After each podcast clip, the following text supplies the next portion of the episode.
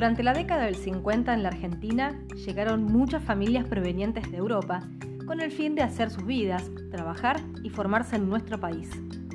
Hoy vamos a conocer la historia de Giulio Cocozza, quien llegó embarcado desde Molise, una hermosa localidad italiana muy cercana a las costas del mar Adriático. Aquí rehizo su vida, formó su familia junto con Rosa María, quien es su gran amor e hizo amigos entrañables. Están en Embarcados, en un nuevo episodio de Inmigrantes Embarcados. Bienvenidos a bordo.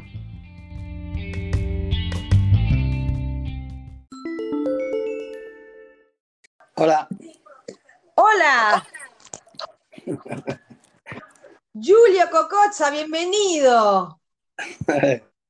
Tú también, bienvenida.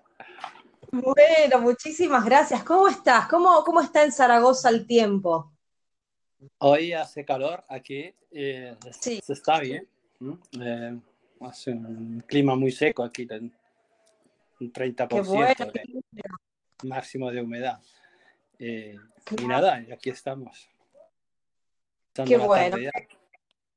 Claro, porque eh, allí son unas cuatro o cinco horas de diferencia. Nosotros estamos en Argentina, embarcados es de Argentina, y nuestro invitado del día de hoy, que es Giulio Cocozza, como se darán cuenta con, semejante nombre, re italiano. Eh, él en realidad está viviendo en este momento en España, en la localidad de Zaragoza, así que bueno, ya es a la tarde y aquí estamos apenas a las once y media, pasadita de la mañana, eh, de un día miércoles que también está muy, pero muy bonito eh, aquí en la ciudad de Buenos Aires. Julio llegó a la Argentina en el año 56 con su familia, pero nos va a contar él cómo es su historia, por qué vino y, y- y bueno, ¿no? Nos va a adentrar un poco en su, en su aventura de, de- de irse de su país y venir a uno en otro continente completamente diferente. Así que bueno, somos todo oídos.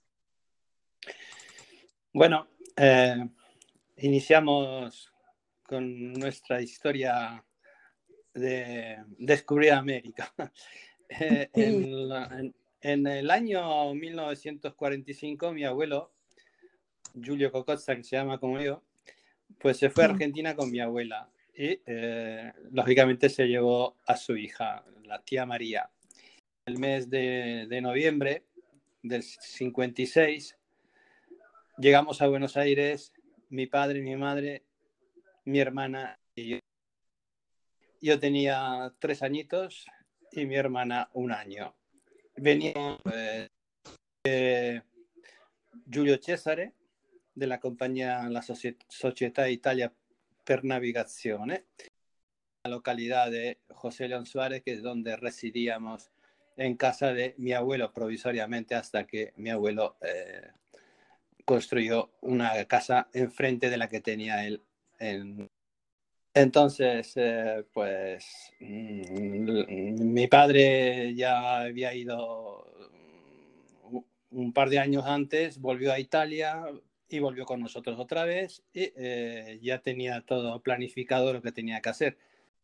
Lógicamente, pues han triunfado, han tenido suerte y tal. Hasta que después llegó en los años, años 70, cuando ya la dictadura Onganía y después vino el otro, el otro gran general, no me acuerdo, Lanuse, ya me acuerdo, sí. Y ya después el famoso golpe de Estado que tuvieron con el... ah, no recuerdo bien quién, quién fue el otro ministro, el presidente que entró, ya eh, eh, empezó el follón, mi padre empezó a, a tener problemas con, eh, con la empresa, le empezaron a secuestrar todo y al final dijeron, bueno, vámonos para Italia otra vez. Claro. Claro. Eh, seis meses antes de, de marcharnos todos a Italia, fui yo a Italia creyendo que era un, un viaje de, de placer, de, porque mi padre me había dicho que, que a los 18 años pues, pues podía tener este premio, ¿no? De, en vez de la fiesta que se suele hacer al, a los 18 años a los varones y 15 a las, a las niñas, Sí. pues me, manda, me mandó a Italia. Me pagó el viaje en el barco otra vez Giulio Cesare. No, eh, perdón, eh, fue en el Augusto, en el gemelo del Giulio Cesare. Sí.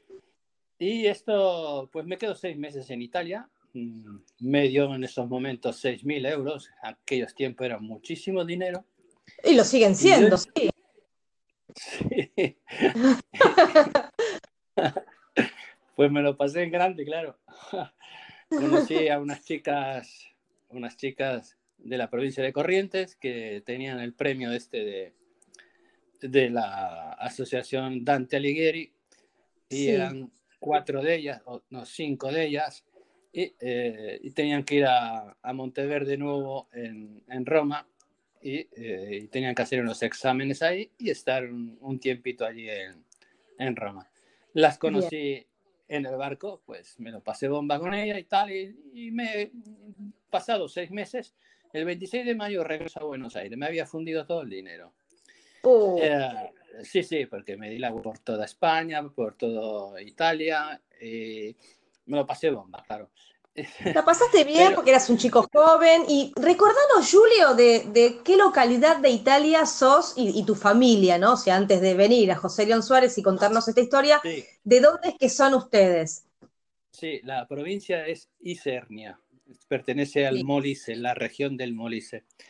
Eh, Isernia y el pueblo donde nací, un pequeño pueblo le llaman Santa María Oliveto porque hay muchos olivares, tanto de verdad que hoy día tengo ahí casi unas 500 y pico de plantas.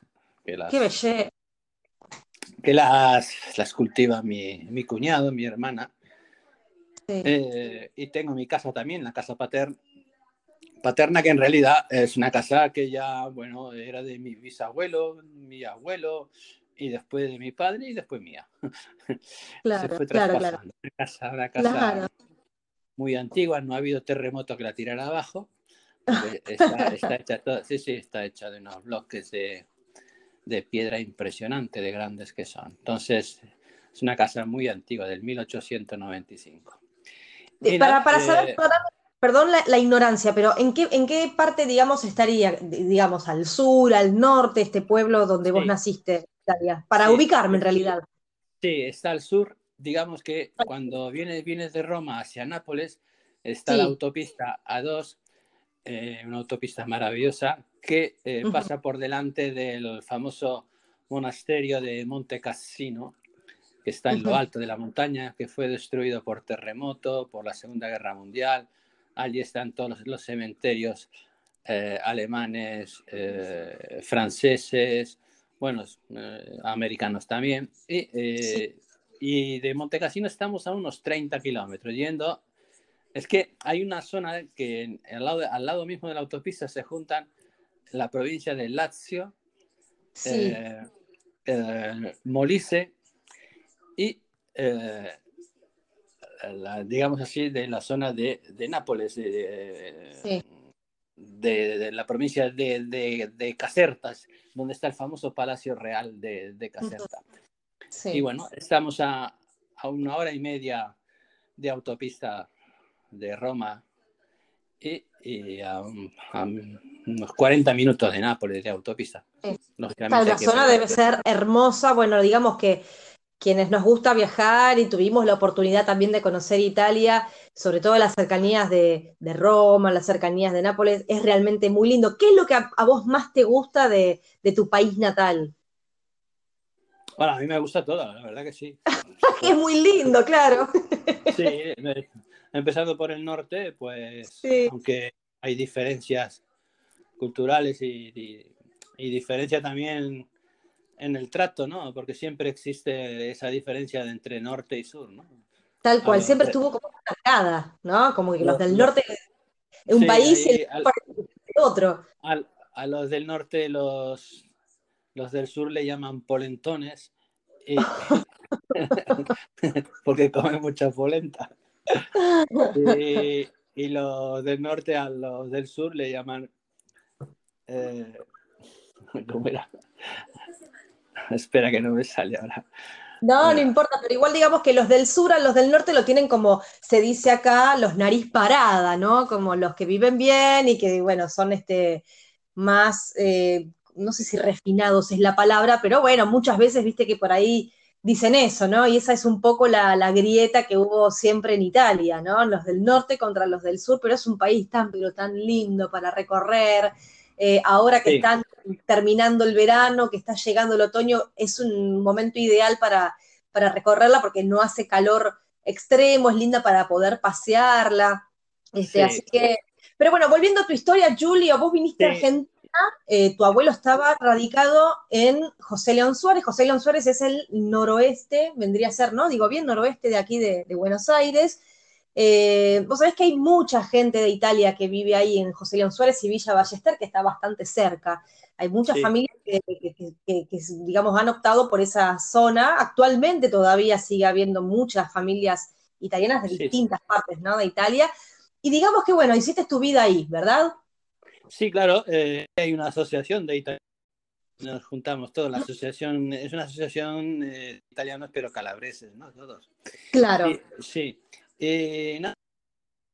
Pues claro, desde el año 56 hasta el 72 he vivido allí, claro. Eh, lógicamente yo empecé las clases en escuela muy mala que estaba en la zona de, le llamaban Villa Lanzone, aquello era fatal, no se inundaba siempre.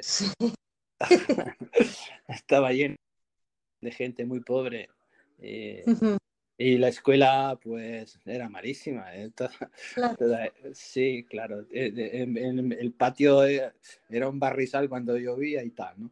Estuve un año allí y mi madre vio el percal, dijo, esto no es para mi hijo y agarró, me llevó a una escuela en Villa Ballester, que ahora cuando fui volví a pasar delante de ella y, ahí sí que estuve en, una buena escuela.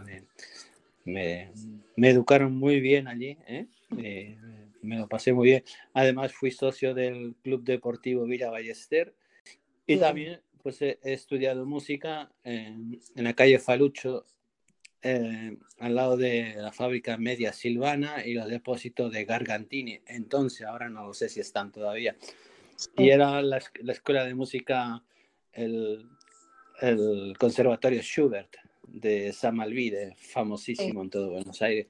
Y me diplomé, he hecho siete años de música, de, de, de teoría y solfeo. Iba a seguir para, para armonía hasta los 12 años para director de orquesta y tal, y mi padre tuvo la brillante idea de volverse a Italia otra vez. Y claro, descubrió América y después quería descubrir Italia otra vez. Y, me fastidió.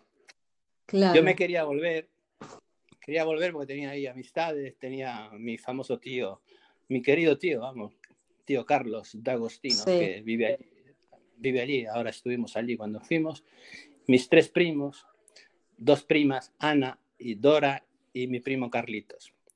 Y claro, los quiero como más que a nadie en este mundo, ¿no? O sea, mi mujer también, Rosa María, que está aquí a mi lado ahora.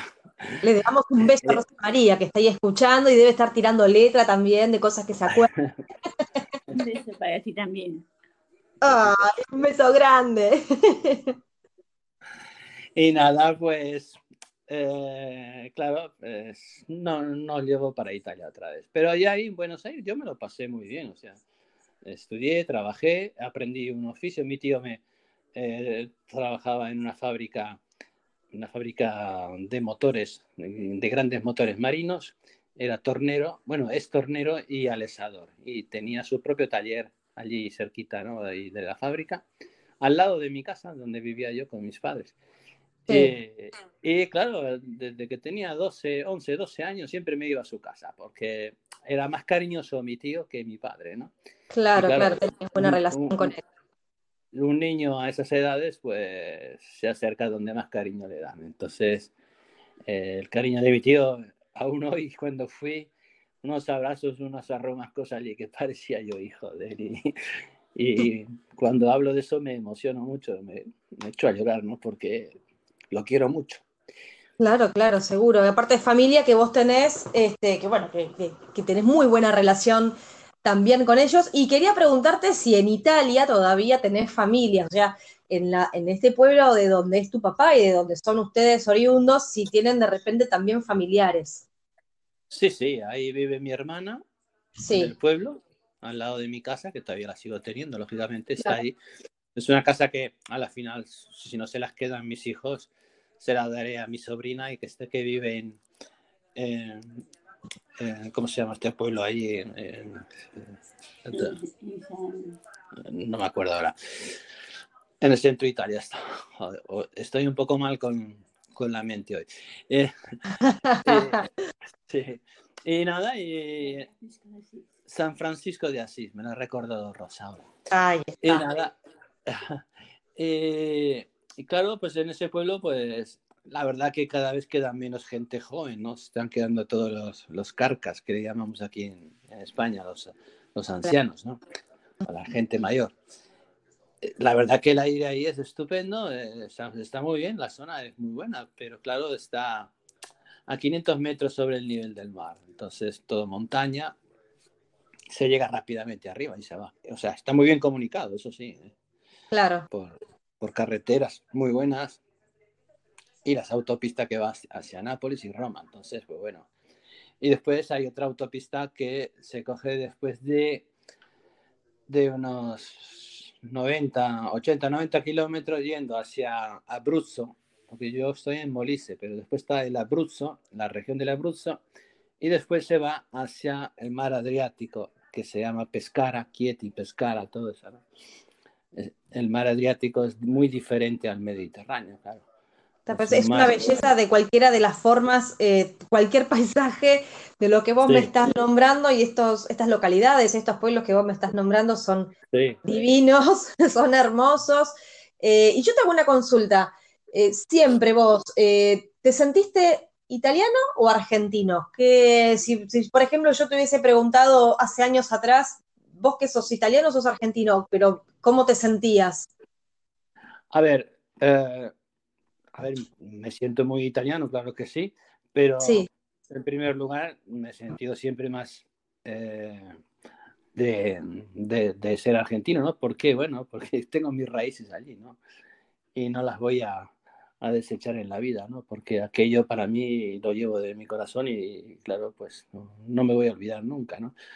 ¿Qué, qué diablo? Yo tenía tres años y me fui a los 18 años para, para Italia otra vez, que por cierto, luego lo contaré cuando, cuando volvemos al tema del embarque en Ujú. el, en el mes de octubre, eh, que partimos de Buenos Aires hacia Italia. Entonces, pues bueno, sí, me- yo me siento eh, muy, muy argentino también y, y muy italiano también, claro está. Pero eh, hay dos diferencias ¿no? entre lo de Argentina y lo de Italia. Lo de Italia lo, dejo más en segundo lugar porque sí he vivido allí. Eh, cuando llegué a Italia, eh, yo he sido militar, porque claro, eh, los diplomas que tenía de perito técnico industrial, que lo obtenía en Siemens de Buenos Aires, y el de música, pues no, no, lo- no me lo convalidaron como debían, y cla- casi era papel mojado, entonces no, no valía para nada aquello. Eh, me encontré muy desprotegido a nivel laboral. Y, claro, el, el idioma yo hablaba bastante bien el italiano, porque estuve esos seis meses, y, y porque en casa también se hablaba bastante italiano, pero más bien el dialecto ¿no? de mi pueblo. Eso te iba a preguntar, que, que seguramente tendrían un dialecto, ¿no? Porque viste que cada localidad tiene, muy difícilmente hablen como en, en el italiano tradicional, capaz se me ocurre en las zonas centrales, ¿no? Se me ocurre, bueno, Roma sí, pero me parece que lo que son los, los- los pueblos capaz más alejados tienen como un dialecto, así que ustedes tendrían el suyo. Sí. Eh, ahora he recordado cómo llaman los del norte al sur, le dicen terrone, ¿no? Porque son de la tierra Terruño. Sí, bueno, bueno, terrone. Lo que pasa es que tienen una diferencia. Los terrones tienen buen clima, buenos trajes, y en el norte y hay muy buenas comidas, en Calabria sobre todo, unas comidas fabulosas, picante a Mm. tope, eso sí. Y sin embargo, en el norte sí se come muy bien todo lo que tú quieras, pero son diferentes, son más fríos esa gente allí, ¿sabes? Claro. Y los del sur son más. El concepto familia aún hoy sigue reinando ahí en, en el sur Claro. de Italia. Claro, Cosa- claro. Cosa claro. que aquí en España se ha perdido todo, porque aquí no, aquí el concepto familia no existe ya, es todo artificial. Se perdió eso. No estoy contento de España yo, para, para nada. Y eso que ya, pues, pues mira, te lo voy a recorrer rápidamente. En- Sí. Nos marchamos a Italia el 3 de octubre del 72. Eh, desembarcamos, me pillan para servicio militar. Ala, me estaban esperando los carabineros ahí abajo para decirme, oye, mira que te tienes que presentar en el cuartel de tu pueblo, cerca de tu pueblo, para ir a hacer la visita médica y seguidamente te llamarán para hacer servicio militar. Digo, ya la hemos fastidiado. Y ahí estuve en el famoso castillo, en el castillo eh, de, bueno, de los Borbones, ¿no? La familia del, del rey de España. Sí. Eh, el Castello Angioino se llamaba, que, en la provincia de Gaeta, eh, que es el, es el Lazio. Y Ujú. estuve tres meses haciendo servicio ahí, haciendo vigilancia en la cárcel militar esta y con el general este. Y después me mandaron para el norte, eh, me mandaron a Milán y estuve en el batallón móvil de Milán pegando hostias todos los días, ahí, revoluciones entre fascistas, comunistas. Eh, ah, me, me hirieron gravemente, estuve un mes herido en el hospital y, y después ya eh, volví mm, a zona mía, ¿no? de la zona de Nápoles y tal. Entré en el viaje este, volviendo atrás otra vez, en el viaje del 3 de octubre del 72, pues Ujú. resulta que volví a conocer o- a otra señorita, que no era como aquella que había conocido en el Augusto, que fue Lilian Neris Breck de, de la provincia de Corrientes, que cuando volví el 25 de mayo, fui a la provincia de Corrientes a verla y resulta que me la encontré, que tenía novio ya. Me llevé la desilusión de mi vida, claro. Sí, pero la niña se la había pasado muy bien conmigo. Bueno. bueno, total que el 3 de octubre partimos de Buenos Aires y eh, llegamos a Santos tres días más tarde y eh, bueno, eh, yo en el barco ya había, pues nada, yo era muy ligón antes, ¿no? Cuando era chico, o sea, me, Sí. me gustaba. eh, Sabes que mm, es muy diferente el ser ligón hoy día como cuando lo éramos entonces. Éramos más caballeros, más educados, más todo, ¿no? Porque, claro, pues sí, yo iba muy bien trajeado porque me compraba siempre ropa muy buena. Mi padre tenía una empresa, ya te he dicho antes, ganó muchísimo dinero y estaba muy bien económicamente. Y pues pedía dinero a mi padre y mi padre me lo daba. Y si no, yo trabajaba y me ganaba lo mío. Entonces me, Claro. me compraba, me hacía a medida y tal. Entonces, una noche salgo a bailar en el barco Julio César, eh, en, en uno de los salones, y participamos en un concurso de estos de, de bailes de, bueno, que organizaba eh, la, de- digamos así, ¿eh? la naviera, sí, bueno. Y, eh, y salgo yo disfrazado de Lola la gitana, pues me, me disfracé de, de mujer y con un y tal, me, me pasé bomba, ¿sabes? Tengo fotos ahí. Si Pero sí, no me quepan dudas. Si entráis en mi Facebook, veréis todo cómo estoy. Voy bailando. Voy a tener que entrar a tu Facebook a chusmear tus fotos haciendo de Lola la gitana. sí. Ya estoy, ya quiero ver esa foto, mira. Claro, porque después me, me pasó lo peor que me podía haber pasado. Eh, ¿Qué te pasó? Pues que en el sujetador, en el corpiño que se llama ahí en Argentina, ¿no? Sí. La manzana que tenía debajo del corpiño. Ay, Dios mío. Y estaba pinchando en una de mis tetas. Cayó al suelo la manzana y, y ahí todo el mundo aplaudiendo y riéndose. Pues bueno, aquí Obviamente habrás ganado el concurso por, por la simpatía y Sí. quiero imaginar que ganaste el concurso. Pero es que además me pasó otra cosa más. Resulta que llevaba vestido, no sé quién diablo me, me ató en la parte de atrás, que era como un fular, y Sí. se me cae el fular y me quedo con una braga que me prestó una, una amiga mía que esté, ¿eh? y, y sé que se transparentaba todo. Y me quedé ahí, digamos, en, en paños menores. Sú- Súbitamente he cogido la, la el, el- el- ¿cómo se llama? El, el, el fular este y me he vuelto a cubrir otra vez y ya está. Bueno, bueno, fue, fue muy divertido aquello.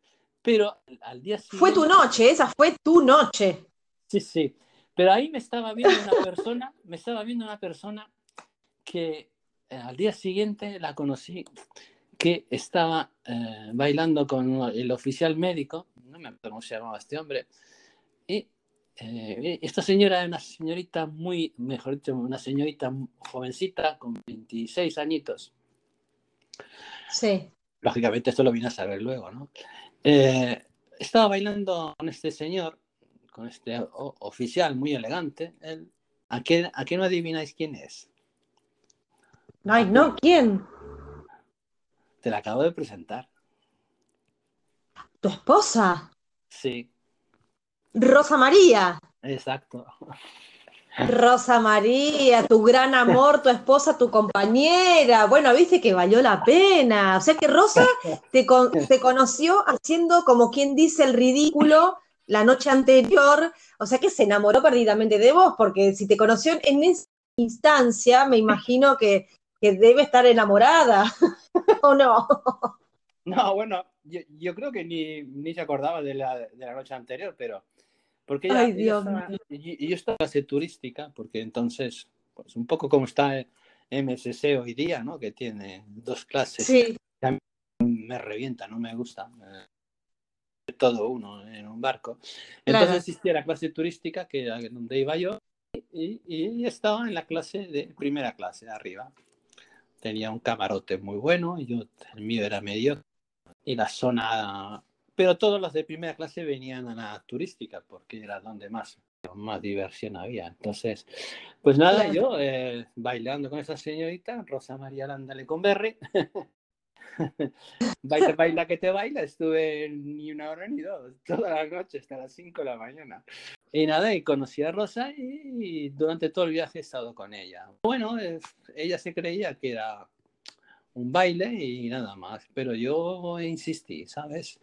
Pero anteriormente pasamos por la famosa isla de Salvador, de esta, antes de llegar a Natal, en Brasil. Sí. Y cuando llegamos ahí, en todos los cruceros que hacemos, porque ya hemos hecho la cruzada 18 veces con, mi, Uh, con Rosa de Buenos Aires a Italia y viceversa.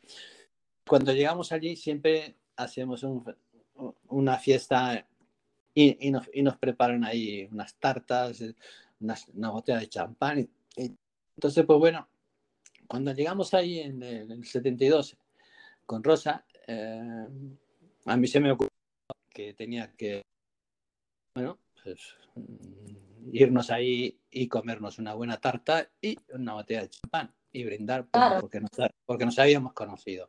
Ella se quedó un poco así, eh, un poco cortada porque eh, Rosa María tiene una educación muy, muy estricta, eh, fue religiosa, pues era muy tímida. ¿Por qué? Pues bueno, acababa de, de dejar, digamos, la orden esta de religiosa. Eh, no había conocido ningún chico en su vida. O sea que yo, eh, Fuiste su primer novio, su, su esposo y bueno, lo- el padre de sus hijos también. sí, para mí ha sido la Virgen María, ¿no? Por- Ah. Virgen, virgen, virgen en todos los sentidos. Totalmente. Totalmente. ¿no? Total que desembarca en Barcelona y se va con su madre. Conocí a a la difunta de, de mi suegra y, y yo dije, bueno, esto será un ligue más. Adiós, muy buena, se fue. Pero claro, cuando llego a Italia, ya ingresé al, de militar. mm, Yo me fui a Madrid a verla. eh, ella trabajaba, porque ella fue enfermera y después estudió medicina en Milán, cuando vino a Milán. Y trabajaba en el hospital de Gregorio Marañón, que es ahora, antes era Francisco Franco, y ahí fue enfermera. Eh, Estaba en cardiología. Fue, fue la que le salvó la vida a un famoso cantante inicialmente, después falleció a los pocos días. Famoso cantante. Sí, uh, mira.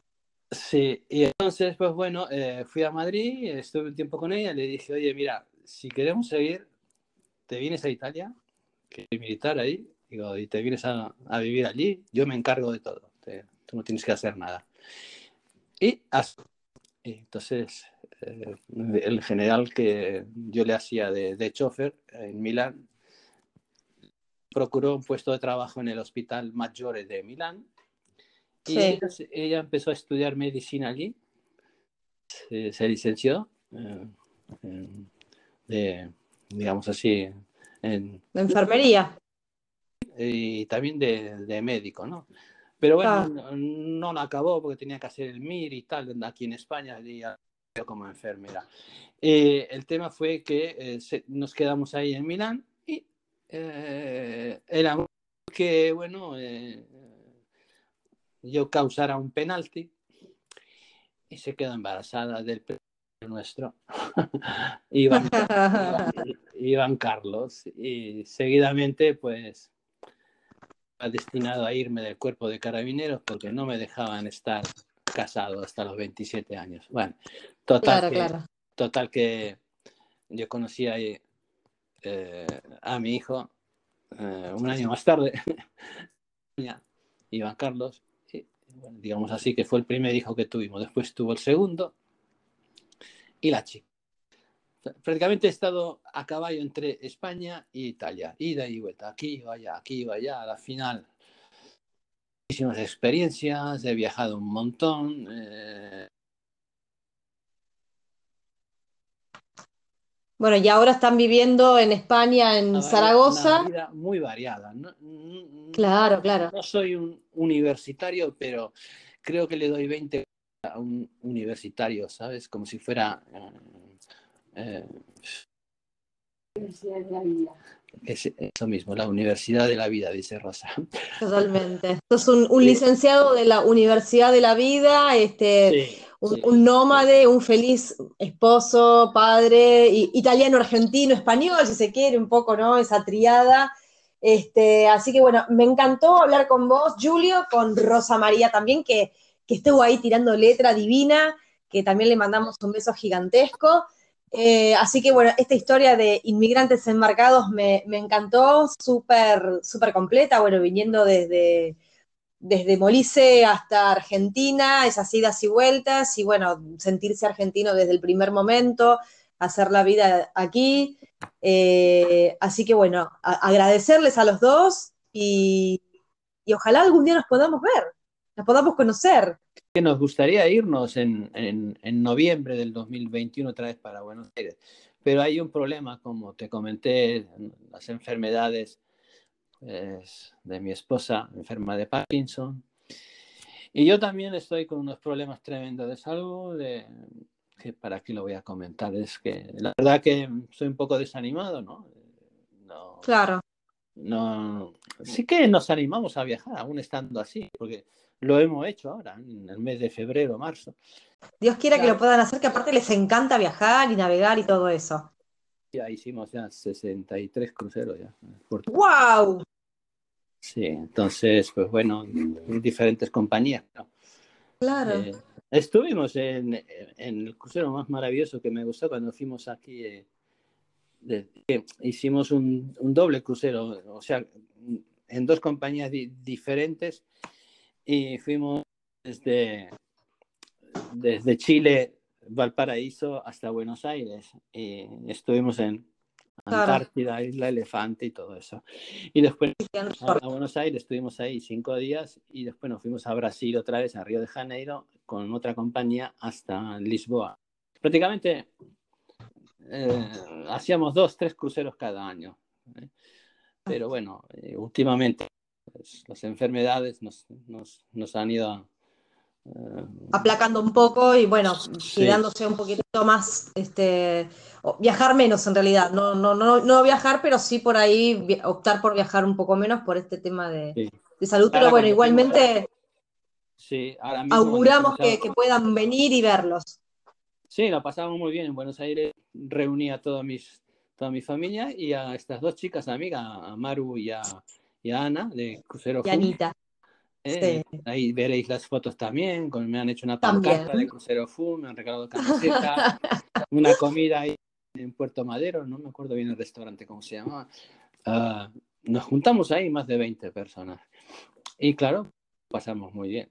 Y desde ahí mando un saludo a ellas y a todos los, los que están en, en el Crucero ¿no?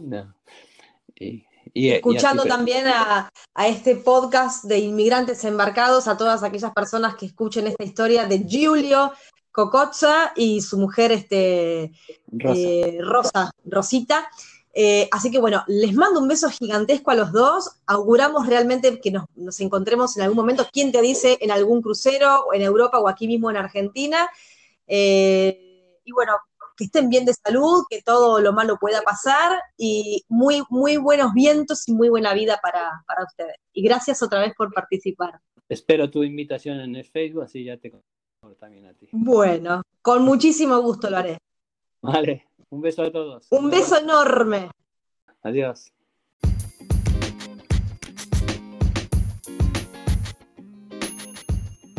Si sos un inmigrante embarcado que quiere contar su historia de vida, podés contactarnos en Instagram y seguirnos también en nuestras redes sociales. Estamos en Spotify, Google y Apple Podcast y también estamos en YouTube.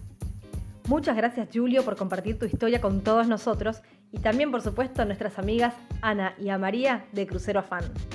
Bienvenidos a bordo de Embarcados, bienvenidos a Inmigrantes Embarcados.